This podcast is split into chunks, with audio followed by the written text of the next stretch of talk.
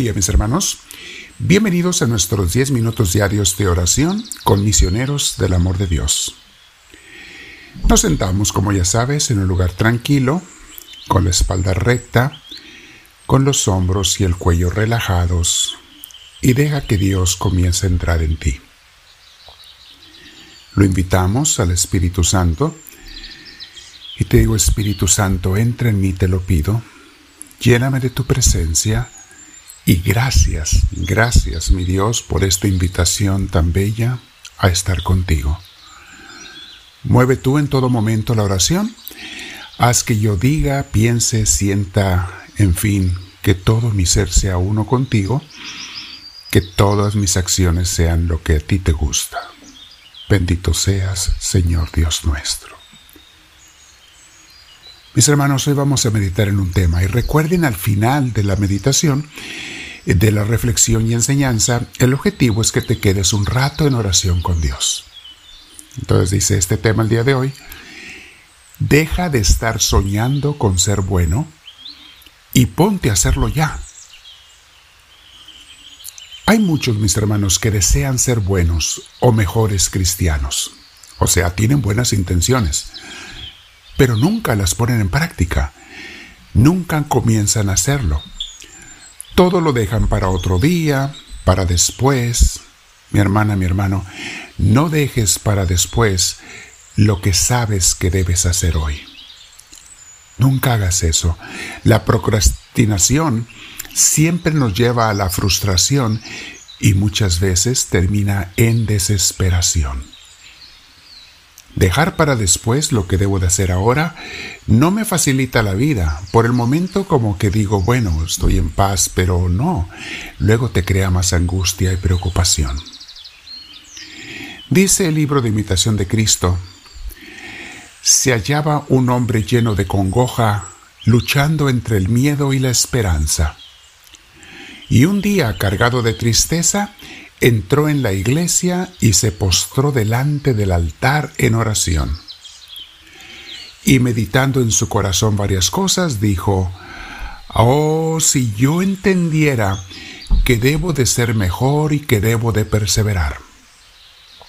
Y entonces oyó en su interior una divina voz, una respuesta que le dijo, le preguntó, ¿qué? ¿Qué harías si tú entendieras y supieras? Haz ahora lo que entonces quisieras hacer y estarás seguro. Y en aquel punto, el hombre, consolado y confortado, se ofreció a la divina voluntad y comenzó a hacer lo que tenía que hacer y cesó su congojosa turbación. Y no quiso escudriñar curiosamente para saber lo que le había de suceder no se puso a preguntar cuál iba a ser su futuro, sino que anduvo solamente preocupado de saber lo que era la voluntad de Dios en cada momento, lo que le agrada a Dios y lo que es más bello ante sus ojos divinos, para comenzar y perfeccionar toda buena obra. Esa es la clave de un cristiano verdadero en crecimiento. Porque mis hermanos, hay quienes no empiezan su crecimiento espiritual porque quieren saber de antemano cuál va a ser el costo. Quieren tantear y calcular si les va a gustar o no. Cuánto les va a costar. Y en este calcular y en este tantear se les va toda la vida y se mueren, a veces hasta de viejos, sin jamás haber empezado. Mejor entrégate aquí y ahora con lo que puedas. Deja de querer tener el control de tu vida. Ese déjaselo a Dios y ponte a trabajar ya. Dice el Salmo 27, palabras hermosas en la Biblia. El Señor es mi luz y mi salvación. ¿A quién temeré? El Señor es la fortaleza de mi vida. ¿De quién tendré miedo o temor? Hago una pausa en este versículo primero, mi hermana, mi hermano. Eso es como tú y yo tenemos que pensar. El Señor es mi luz y mi salvación. No hay nada a quien le tenga que tener miedo, ni al presente ni al futuro. A nada ni a nadie. Si confío en Dios, hacer la obra, crecer espiritualmente, sí, no va a ser confiando en mí, voy a empezar ya porque no voy a confiar en mí, confío en el Señor. Dice el versículo 2, cuando los malhechores vinieron sobre mí para devorar sus, mis carnes, ellos, mis adversarios y mis enemigos, tropezaron y cayeron. Y esto es lo que pasa, mi hermano, mi hermana. Cuando tú estás siguiendo a Dios, Él se encarga de detener a los adversarios. No significa que no vas a tener ataques y críticas y rechazos, significa que no te van a hacer nada. Porque ya no te importa si te atacan o no, te rechazan o te critican, solo te importa hacer la voluntad de Dios. Eso es lo que importa. Por eso dice el versículo 3, si un ejército acampa contra mí, no temerá mi corazón. Si contra mí se levanta guerra, a pesar de ello, yo estaré confiado. Una cosa he pedido al Señor y esa buscaré, que habite yo en la casa del Señor todos los días de mi vida, para contemplar la hermosura del Señor y para meditar en su templo. Este versículo a mí me ha inspirado desde que era un niño, bueno, más bien un adolescente.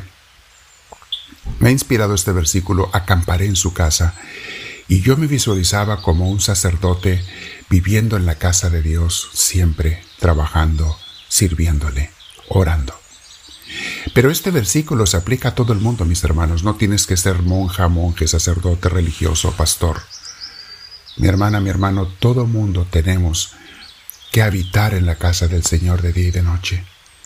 Y la casa del Señor va a estar en tu corazón, donde Dios reina, donde Dios vive, porque tú le has dado el reinado de tu, de tu vida.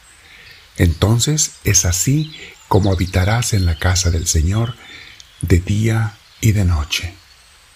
Dejen repetir este versículo, pero ahora lo vamos a entender. La casa de mi Dios, que sea en mi corazón y que yo habite con Él todos los días, esté donde esté.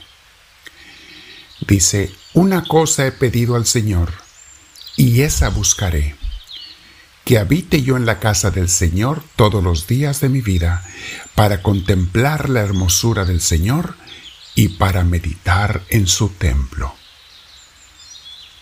Luego el versículo 5.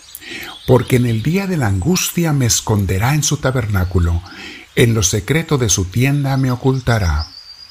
Sobre una roca me pondrá en alto. Es verdad, mis hermanos, cuando venga la prueba, el Señor estará contigo. Estará a tu lado y te tomará de su mano, y nada te hará nada. Todo lo superarás con su poder.